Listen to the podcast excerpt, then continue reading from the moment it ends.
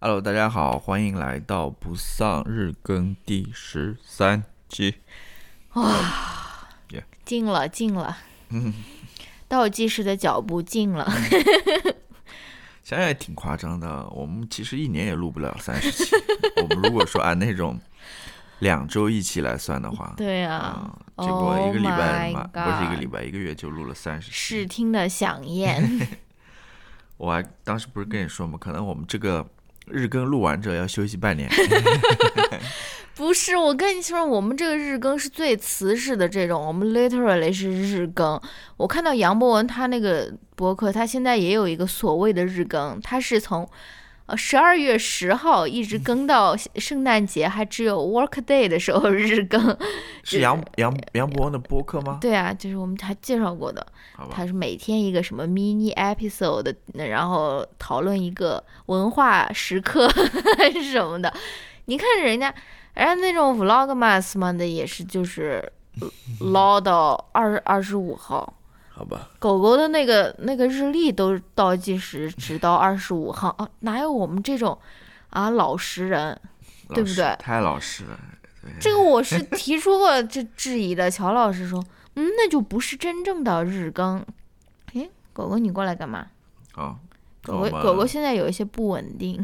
嗯我们开始吧。嗯这一期我们来聊一个什么东西呢？我们来聊一个节目，嗯因为我们昨天看了这个节目，觉得挺有意思的吧，嗯，所以就来聊一聊是什么节目呢？是我们的，我们嗯已经聊过好多次了。没有聊过一次，哦，聊过一次，聊过一次，我记得是哪一期节目？是关于家的吧？应该是就是是关于为什么要保障少数人的权益那期也聊到了梦想改造家，就说那个人打打造那个无障碍的家吗。啊啊啊啊！对对对，但是之前可能还聊过一次，我不太记得了。反正是我们这边的一个比较爱看的一个综艺节目，叫上海上海卫视的，上海东方卫视的《梦想改造家》。对的，其实这个是我比较喜欢看的一档，如果说它算是综艺的话啊，嗯，跟追光吧哥哥比起来呢，我跟你说，今天我们本来还想聊追光吧哥哥呢，结果真太难看了，就是没有，就难看的也让人聊不出一些什么东西的那种，是到就是时候就吐槽也吐不出来的那种。可以吐槽了，但是实在就是感觉那个节目到最后是会变得非常负面的，就是全程在那边。他现在豆瓣好像有五点几分，反正非常低的一个分数，嗯，就是没有什么看情况吧，没有什么正能量。看什么看情况吧。对，嗯这期我们要聊的是。嗯梦想改造家吧，嗯我觉得还挺好看的。为什么呢？因为不，我们只聊他最新的这一这一期。应该是第九期，第六季的第九期。嗯这一期题目是忘掉了，就是那个丽江的，她们五个姐妹一块儿要抱团养老的，在丽江那边对的建了一，个房，然后请一个设计师给他们去做嗯。做做改造吧。嗯。那我先说一说对这个节目的一个态度。正如我刚刚所说，我还是挺喜欢的，嗯因为其他的综艺节目，说实话，我现在越来越看不下去了，觉得都是有点不是有点假，就是假的。那现在这个，嗯、梦想改造家呢，我也不知道，我也不确定，它里面估计也有那种呃。表演的成分在里面，嗯我不知道，就是尤其不清楚的是什么，它最后的那个改造的钱嗯这个是我也是我比较关心的，就比如说，到底是节目组全部出呢，还是说他们和这个业主之间是互互相分摊的，还是说哦到底是怎么一个一个模式吧？因为他到最后只说了啊，这次装修总共花了多少钱，嗯他并没有说这个钱谁出的。是以及你知道里面还有一些赞助啊什么乱七八糟的东西，它里面用的产品也都是赞助商的产品，是是是，所以你就不清楚。嗯我估计 节目组应该会给他们出钱吧，嗯，呃，不一定吧。但我我记得以前肯定会给他们出钱。我记得以前节目组出钱的时候，他都会自己说的，就他们去改造一个什么，就家里比较困难的，他说节目组还有这些赞助商给他们 cover 了多少钱，好像是那至少至少至少，比如说设计师的费用是不用的，嗯不用给的。嗯然后可能里面一些赞助商的产品也是嗯能免费使用。我不知道，就是有没有什么对这个比较熟悉的听众啊，可以给我们透露一下 嗯这个。所以，呃，对。然后另外一个喜欢的原因是什么呢？我觉得他还是关注到了一些比较现实的问题，是的就是它不仅仅只是一个装修的节目，它每集其实它都是有一个主题的，它都有一个所谓的关怀在那边的。是的比如说这一期的话，你看明显的它的主题就是一呃抱团养老是一个，嗯对吧？然后还有就是那种女性在一起的一个抱团养老，是的，对吧？嗯，就是它不是说。呃，一个 couple 或者说一嗯对嗯，老年夫妇在一起养老什么之类，它不是这样的，它是这个是很新颖的，是的，是的。很，新颖的，这也是我们想聊的一个原因。嗯。然后你再往前面翻的话，它还有那种呃叫什么婚房，就两个小年轻可能刚刚马上要打算结婚了，然后买了一个、好像前几期吧买了一个不太好的房子，嗯。然后呃预算也比较有限，嗯。在一个设计师的帮助下把那个婚房打造一下，这个其实也是关乎当下的一个呃大家很关注的一个主题吧。对的。然后我还听看到就是关于呃工作与生活的一个平衡的一个话题的。哦你像之前有一个呃是青岛那边那个做代购的嘛，哦，对吧？是的，那是的集，其实也挺好看，它除了 装修之外，关注的是工作与生活平衡这个话题。嗯还有之在之前有，呃，在在广东还是广州那边有一个做外卖，不是做做那个烧烤的，哦，是是是是，对是它里面多多少少也有这些话，反正它是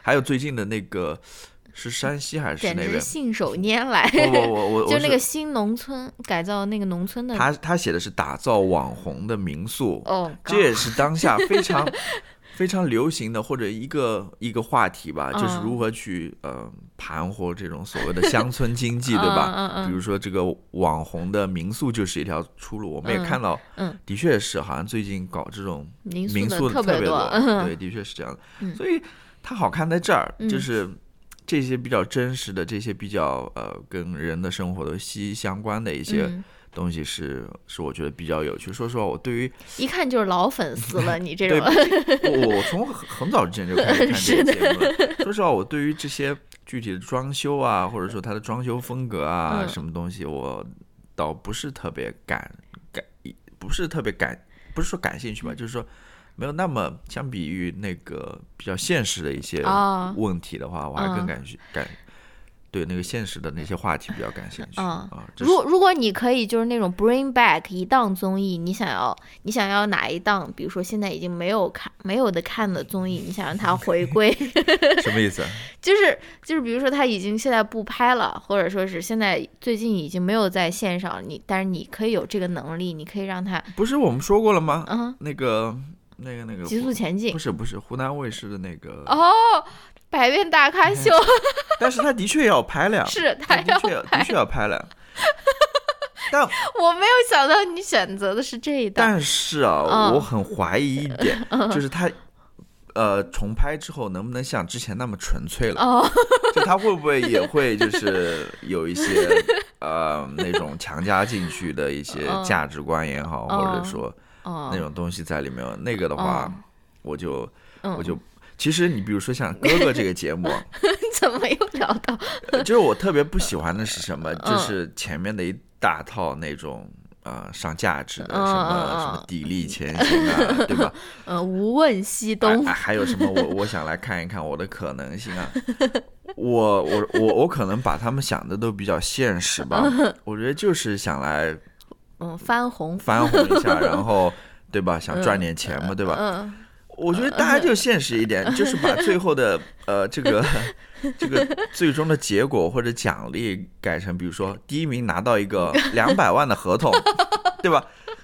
就就现实一点，就是说啊，我要这个两百万的合同或者什么之类，就跟那种你没有听到烧饼的那首呃对啊 rap 吗？发大财，大家跟我 发大财。当然这不是很真实他的个人的风格，就他真就是真实一点嘛。嗯就我想就跟那个，比如说你说的极速前进，或者说嗯美国这种呃呃什么那种生存类的挑战类的那那个，之前我们看过一集。Survivor，对 Survivor 那种，嗯就是最后奖品就是一百万，嗯，或者是多少万，然后里面的人那个一上来就是勾心斗角的，很很现实，对吧？我要把他给淘汰掉了，是的，就是不要来这种特别虚的那种东西嘛，我们就直接上。嗯，没错。嗯我想，我想 bring back 的一个是急速前进，因为极速前也也很真实，挺好看的，因为因为它都是很当下、很很现、很及时的那种反应。对，而且你很累的时候，你就是容没有什么那种包装自己，你就是真实的反应，自己的性格就是暴露无遗的。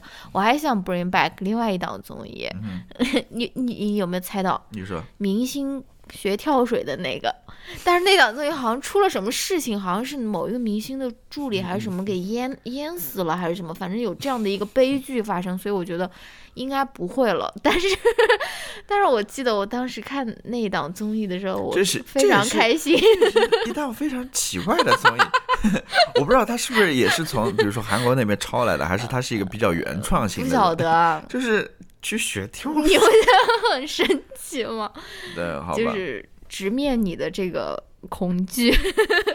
好吧，我们来讲一讲我们今天关注的这档这期节目吧。嗯，其实我之前说了呀，就是啊，五个姐妹，嗯，她们抱团养老，然后这五个姐妹其实她们现在也都是。单身嘛，对的，有的人是选择不结婚的，好像是。呃，有些人是单身，有些人应该是离异，或者说因为有有一个姐姐，她好像是他们没有具体在这边讨论这个问题，他们就是说，呃，我现在五十四岁，我是单身什么的。然后有一个姐姐，她好像说了，说啊，我也有小孩，有两个，我有一个女儿，我我听到有两个，我看到有，我听到哪里的？我我听到有两个两个呃那个姐姐，她们阿姨了，嗯嗯，不 不。姐姐也行，对啊，我们也一把年纪了。对 对对，是他们说是呃有小孩的，然后他们也没具体讲，比如说呃跟前夫离异啊什么之类的，估计也是吧。嗯，也没有讲自己的背景和家庭，就是说他们决定关系挺好的嘛。嗯，决定以后养老的时候，呃一块儿养老，然后他们就呃节目一开始是。演了一下啦，嗯，对，这个应该是呃，就是之之后排的，之后排什么丁真都出来，丁真都出来，丁真我来了，对，就是表演了一下，全国上下转了一圈，对，这也是一个呃复原，他们可能也是之前呃自驾过很多地方玩，然后顺便考察，就是自己想留在哪边，最后决定去云南的丽江嘛，对吧？对，然后找了一个老房子，嗯。然后把它给准备，那个老房子其实挺破挺旧的，破院子，其实老院子，破院子，准备重建了。对，其实是二零一七年的事情了，当时重建，他们 其实好像二零一七年的时候就报名了，就就就就申请了，结果但是没选上，没选上，然后他们就自己建了，自己在这边建起来。了之后呢，发现。把那个毛坯房建好了，发现那毛坯房很有问题，很有问题，还是术业有专攻，但就是他们也不知道他们有没有请设计师 或者什么，反正可能就是自己在这边拍脑袋吧。对，比如说后面说到那个下水的问题，就是五个马桶排在一块儿，对，很奇怪。你想，呃，造成那种女厕所嘛，就是那种公共的女厕。对，这个设计师也很困惑，他说。哎，真的不知道这些姐姐们在想些什么？为什么要把五个马桶建在一起？他们想的不是说是啊，我每一个卧室配一个卫生间，他们是他们有一个公共的。对，那五个马桶的 那个五五个马桶的那个下水就排在一块儿，对，很整齐的，一起拉屎。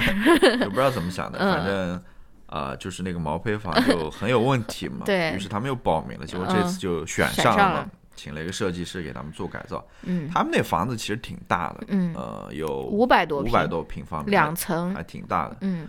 那这个设计师最后给他们改造了，他们应该挺挺满意的吧？嗯嗯，大家感兴趣可以去看一下这期，非常好看，非常好看，嗯。然后他们这五个。姐姐也是特别 活泼的那种，是的，真的是 是的。首先要有一个背景资料，就是他们是四川人，对，四川人，就是真的非常快乐。就是一上一到镜头上面，呃，就是第一个镜头来，就是他们在那边抱团化妆还是什么的，哇，那个妆容非常精致的，有那种眼线还是那种眼影的那种。当然有几个姐姐就比较嗯不 care 了，他们就在那边玩那个手机麻将还是什么的，就是就是，然后剩剩下人就在那边打扮自己，就是。非常非常典型的一个那种啊阿姨团的那种形象啊，就是叽叽喳喳、非常快乐的那种感觉。然后，而且我也在想说，这是不是四川人的一个呃一个跟跟跟跟其他省份的人？我觉得四川人真的是四川人，可能他爱玩，对，也会玩，有地域特点。是的，是的，真的非常的那种自由自在那种感觉。四川可能是。我们国内最不内卷的一个省了。当然也不能这么说，四川也有那种超级中学，也非常恐怖了。但是我就在想说啊，哇，这阿姨真的是。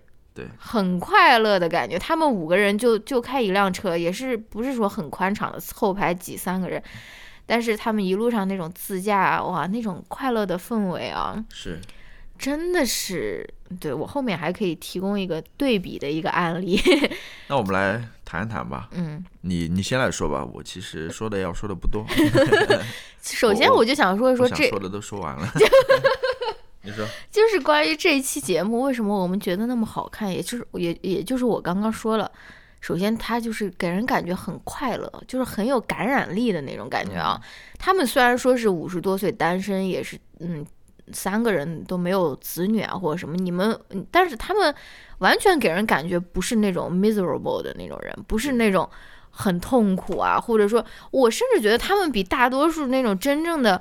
所谓的拥有一个完整家庭啊，然后在那边带小孩、给老公做饭的那种，很多那种中老年妇女要快乐、自由很多的那种感觉。因为因为大家好像都都会说，就是什么你老了之后，对吧？对，膝下无子，可能就会过得比较惨啊，凄惨啊什么的。但是事实没有不是这样子的。嗯，你看到他们还是很快乐的啊。嗯，嗯其实 其实这个节目，就是这一期为什么吸引我，也就是。呃，由于他们的这种非常快乐、非常乐观的一种精神嘛，也也就是给我感觉到说，哦，原来也是有这样的一种 alternative，并不一定是呃没有结婚或者是没有生小孩，你以后的生活就是不见天日，你就会，对吧？然后然后他们也是非常。我觉得他们是非常开放的一群人，因为我觉得你能够在五十多岁的时候选择迁离自己的这个家乡，然后他他们甚至说他们把户口都已经迁到 那种云南去了嘛，对不对？然后去那边买房，然后去那边生活，我觉得也是一个非常勇敢的一个 move 了。你能够想象，很呃有有多少那种中老年的夫妇或者他们愿意去做这样的尝试，即使嗯，是不是？我觉得应该还是少数吧。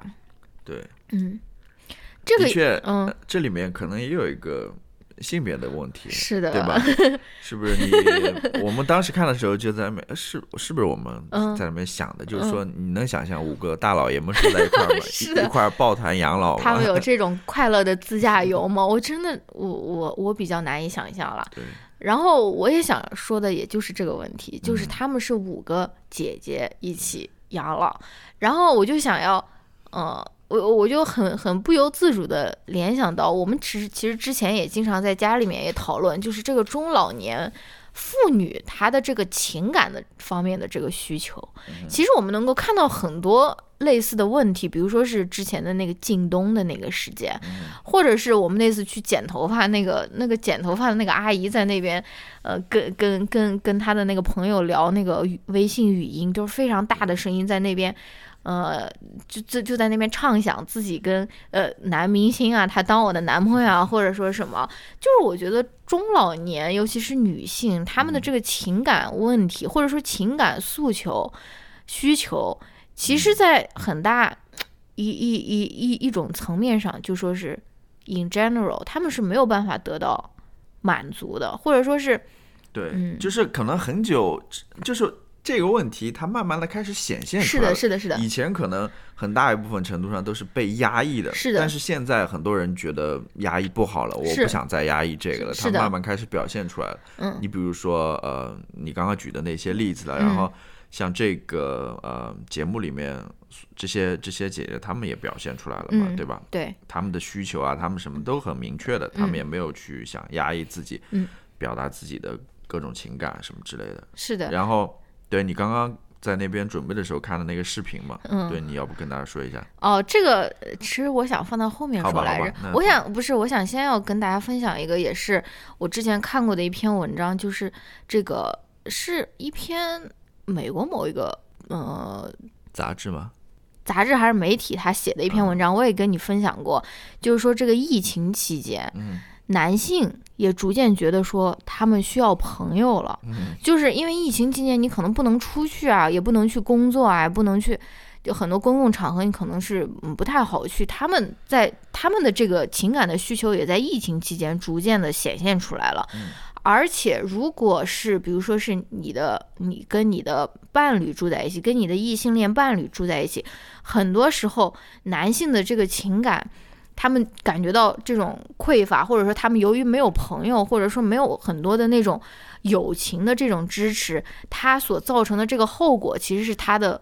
女性伴侣来承担的，比如说你就会脾气变得很糟糕，或者说是你就会变得那种很古怪、阴晴不定，就是他们没有除了亲密关系以外的，呃，友情作为他们的这种 support group，有而这种孤独在这个新冠期间可能尤其的明显嘛，对吧？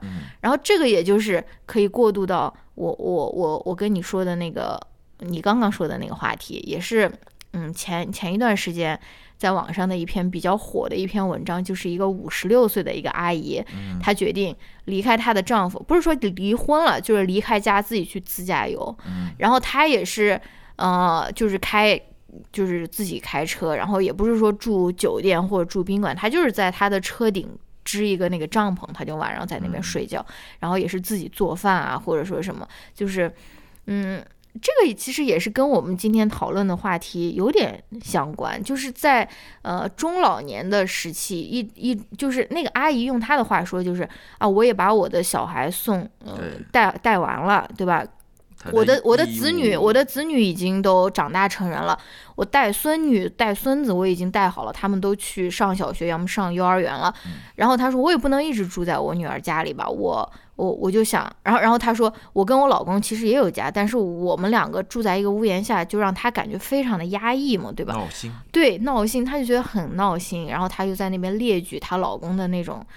嗯，就是让她感觉到很烦心的部分了。比如说，她老公跟她非常清晰的 A A 制，但是同时又要让她洗衣做饭或者什么，她的这种劳动她是没有办法得到任何补偿的。然后，嗯，然后她就选择我，我感觉就像是一次那种中老年时期的一种自我意识的一种觉醒，她就她就决定自己去自驾游了，对吧？就是去去，嗯，对。的确是，就是这些中老年人，尤其比如说退休之后，之前也有人说过嘛，对吧？可能呃年轻的时候大家都在工作在忙还好，但是你一退休之后，大家都回到家庭当中，是的，是吧？两个人可能就不知道怎么去相处了，就会产生很多矛盾啊，或者说有很多很多问题就会出现。对对，有些人可能。的确是这个问题，我我是这个问题，你哎算了，不要不要自曝太多。我 你明白我的意思？对，我知道，我自己，我我觉得大家家里可能多多少少都会有这样子的问题。如果说上一辈的话，就当然当然我也不会去责责备他嘛。我觉得可能怎么说呢？嗯，我不知道有没有类似的研究，就是为什么会会出现这样的情况？嗯，是因为他们当时婚姻，比如说选择。选择的时候出现了问题，还是说是，呃，当时他们成长的那个环境塑造他们这样的性格，或者说 脾气或者之类的。嗯，因为都有吧，我觉得都有。因为我我从这个梦想改造家里面所观察到的另外一个有意思的现象，我也跟你说过，嗯，就是。比如说，对吧？知道房子改造好了，然后一家人都进去，对吧？我然后看看新房，看新房，参观新房的时候，大家都在那边表达嘛，说啊多好啊，多好，对吧？你会发现。里面的那种中年男性往往是沉默的，对，就是一般都是中年女性或者女性在那边，在那边跟设计师交流也好，或者是在那边非常开心，在那边说话也好，表达自己的感情啊，表达自己的想法什么之类的。但是男性或者中年男性往往都是沉默的，你听不到他们说话，他们就在边上，然后，对，好像他们对，就是没有任何情感的表达。是，的确是，呃，我就在。我我我不认为他们是没有想法的，他们肯定也是在想。我不知道是因为说，嗯，可能不太，呃，作为一个男性，比如说这个男子气概不要就是那么怎么说，不能这样子太咋咋呼呼的，太咋咋呼呼，对，然后可能要稍微压抑一下，或者还是说他们真的没有什么想法，就呃是一个新房子，可能可能觉得就说是如果。讨论一下那种台海局势，或者是嗯那个中美关系的话，可能他们就会觉得有很多想说吧。可能可能我觉得，比如说，嗯。呃，我们都会说自己，比如说在从小到大的成长过程中缺少这种情感的教育啊，或者什么。那我觉得，比如说我们上一辈，或者说呃现在的中年男性这一辈的，他们可能小时候所接受的那种情感教育更少吧，是，或者说他们在成长过程中也不会去，呃有这方面的内容或者是信息的吸收啊，或者什么之类，他们可能也都一辈子在一个单位或者集体等等这种生活当中成长的，他们可能在情感方面的这种呃。启蒙也好，或者意识也好，是比较少的。是的，没错。而且我还有一个非常明显的感受啊，就是，哎，这个怎么好像跟我们今天聊的这个节目没有什么关系了？因为这五个姐姐都是单身啊，啊，就是形成一个对比，单身，然后一起生活，一起玩，就是很快乐的，对吧？相对于那种结婚了，然后就是 miserable。然后我我我其实想说的另外一点就是。我就是说，想说苍天饶过谁？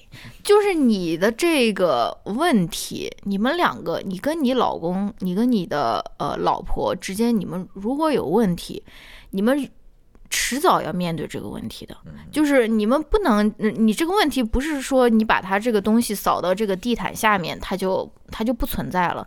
就像 我又要又要自爆了，我外公外婆。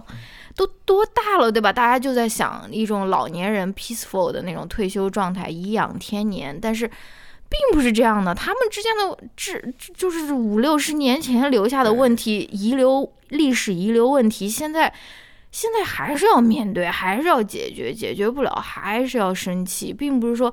并不是说你老了，你的心态就会突然变成，呃，就是发生一个大跃进啊，或者是一个跃升啊，你就突然就说啊，看开了，我就不是这样的。我就是说，大家，哎，就是你懂我意思吧？你看这个，你看这个自驾游的这个阿姨也是这样的，她之前的生活是很忙碌的，她没有时间跟她思考跟她老公相处的问题，她要她要上班，她要她要照顾孩照顾孩子，要照顾女要带女儿，要照顾孙子。但是到就是到这一切都完成了以后，她这个问题就又出现了，对不对？她就是会有一次新重新的一次这种自我意识的觉醒嘛。包括很久以前的一期八分，梁文道不是也回答过那个阿姨的一个问题？他说他一辈子都是做的非常好，对，就又把小孩也照顾的很好，对不对？他也是退休下来，他也是五十多岁的时候，他突然就感觉说。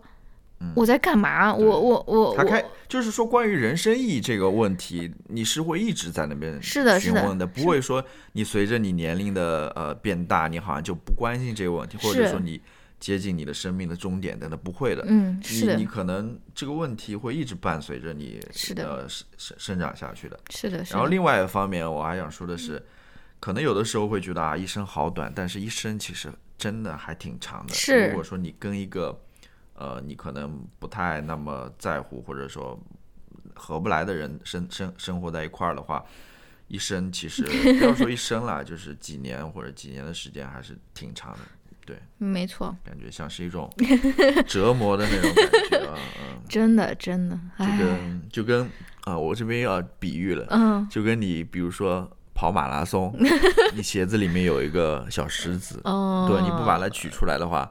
你可能跑十米、百米还觉得还可以，但是你跑个四十几公里看看，嗯，会会会会磨出血泡来的。是的，是的，是的，是吧？嗯，对，那那我最后我们再聊最后一个小问题吧，就是为什么那么多人都喜欢看这种装？家装类的节目，美国人也喜欢看。美国人也非常喜欢看，就是这边有一个专门的一个那种 network 叫 HGTV，它就是它就是一个家装频道，它有各种各样的改房、买房、看房，然后或者说是那种呃修缮一个比较破的一个房，然后再把它放到市场上卖啊，或者说什么，它真的有一个 network，它就是在做这个。我就在想说，为什么大家会那么喜欢看这种？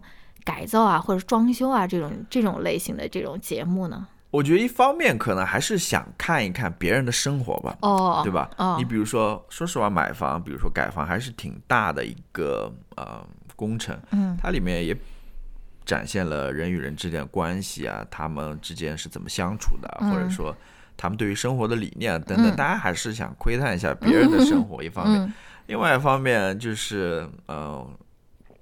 讲到另外一个事情，就是除了 HGTV 之外，我也跟你说，就是美国这边也有很多人喜欢看那种卖房的网站嘛，是的比如说像什么 Zillow 啊 这一类的。，Redfin。对，就是 比如说别人都是在刷社交网络，他们平时还喜欢刷刷这种。对我真的有朋友就是这样，他说他考试周解压的方法 就是去看这个这个房房卖房的这个房产的这个网站对，，上面有有有图片，而且他并不想买房。呃，就是可能也有另外一方面，不知道了，是不是在想想象一下另外一个生活，嗯对吧？比如说，因为呃，说实话，人的生活大部分还都是围绕着一个空间，比如说你所嗯住的地方展开的嘛。嗯那你看到这些很好看的房子，或者你心嗯向往的房子的话，嗯你也会想象一下，我住在里面会过怎样的生活，或者说，其实想象一下也一种逃离现实的方式吧，我觉得。可能，是的，可能有这些原因吧。对。而且最近不是由于那个蛋壳爆雷的那种情况嘛，嗯。然后也有很多节目就在那边探讨说，什么房子是什么，对吧？嗯就是房子到底是一个，就是说我们最基本的一个保障，就是说我们这个嗯可以去休息和去充电的一个场所，还是它应该被当做一种可以增值的一种商品来获得我们？对，这里面其实暴露出了很多很多的问题的，不仅仅是跟房有关，而而而且也是暴露了很多这个社会上面各个方面的问题。然后我们这边也就不对，围围绕这个房子的故事，其实有很多很多，是的有很多很多，有关于比如说你说的那种投资的，对吧？嗯有有关于他跟呃家的那种关系的等等。嗯 那我们 这一期就先聊到这边吧，好吧，好吧，推荐大家去看那一期《梦想改造家对，好，那我们》，也可以带上父母一起看。好，那我们下下一期明天再见，拜拜。拜拜。